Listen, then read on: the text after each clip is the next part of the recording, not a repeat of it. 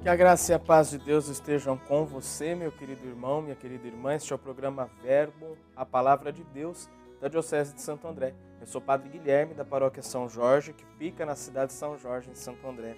Hoje é dia 11 de agosto, quinta-feira. A igreja faz memória de Santa Clara de Assis, aquela que seguiu em tudo os passos daquele que por nós se fez pobre, caminho, verdade e vida. Então, que nós possamos contar com a intercessão desta querida santa, companheira de São Francisco, e possamos também nós seguir os passos de Jesus, sobretudo na prática do amor, do perdão e da misericórdia. O evangelho de hoje, segundo Mateus, vai do capítulo 18, versículo 21, até o primeiro versículo do capítulo 19. Pedro aproximou-se de Jesus e perguntou: Senhor, quantas vezes devo perdoar se meu irmão pecar contra mim? Até sete vezes?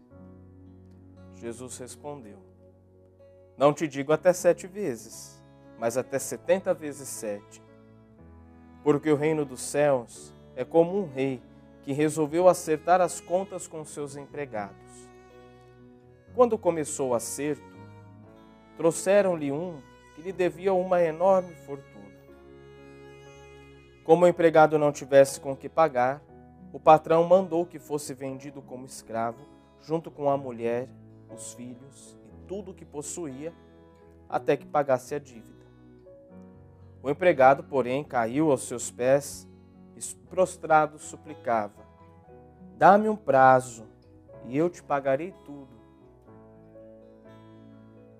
Diante disso, o patrão teve compaixão, soltou o empregado e perdoou-lhe a dívida. Ao sair dali, aquele empregado encontrou um dos seus companheiros que lhe devia apenas cem moedas. Ele o agarrou e começou a sufocá-lo, dizendo: Paga o que me deves. O companheiro, caindo aos seus pés, suplicava: Dá-me um prazo e eu te pagarei. Mas o empregado não quis saber disso. Saiu e mandou jogá-lo na prisão até que pagasse a dívida. Vendo o que havia acontecido, os outros empregados ficaram muito tristes. Procuraram o patrão e lhe contaram tudo.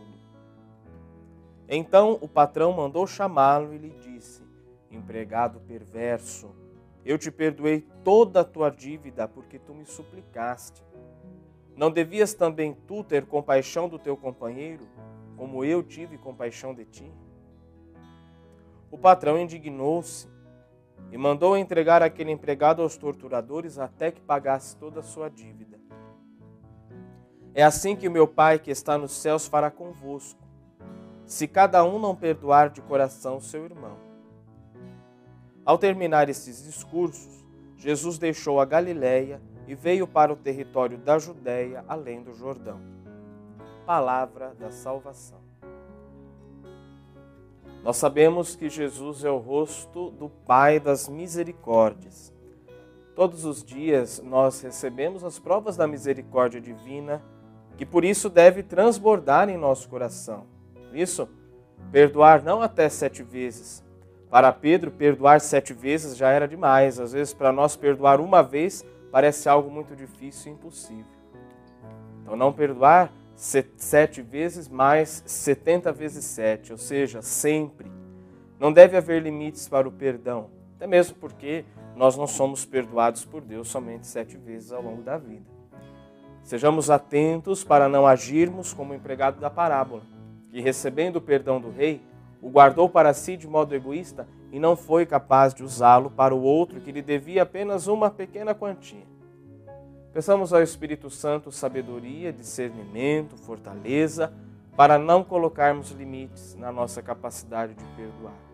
Precisamos saber, tentar e principalmente conseguir perdoar. E também agir sempre com compaixão, o sentimento que move Jesus e deve também nos mover para sermos sinais de seu amor.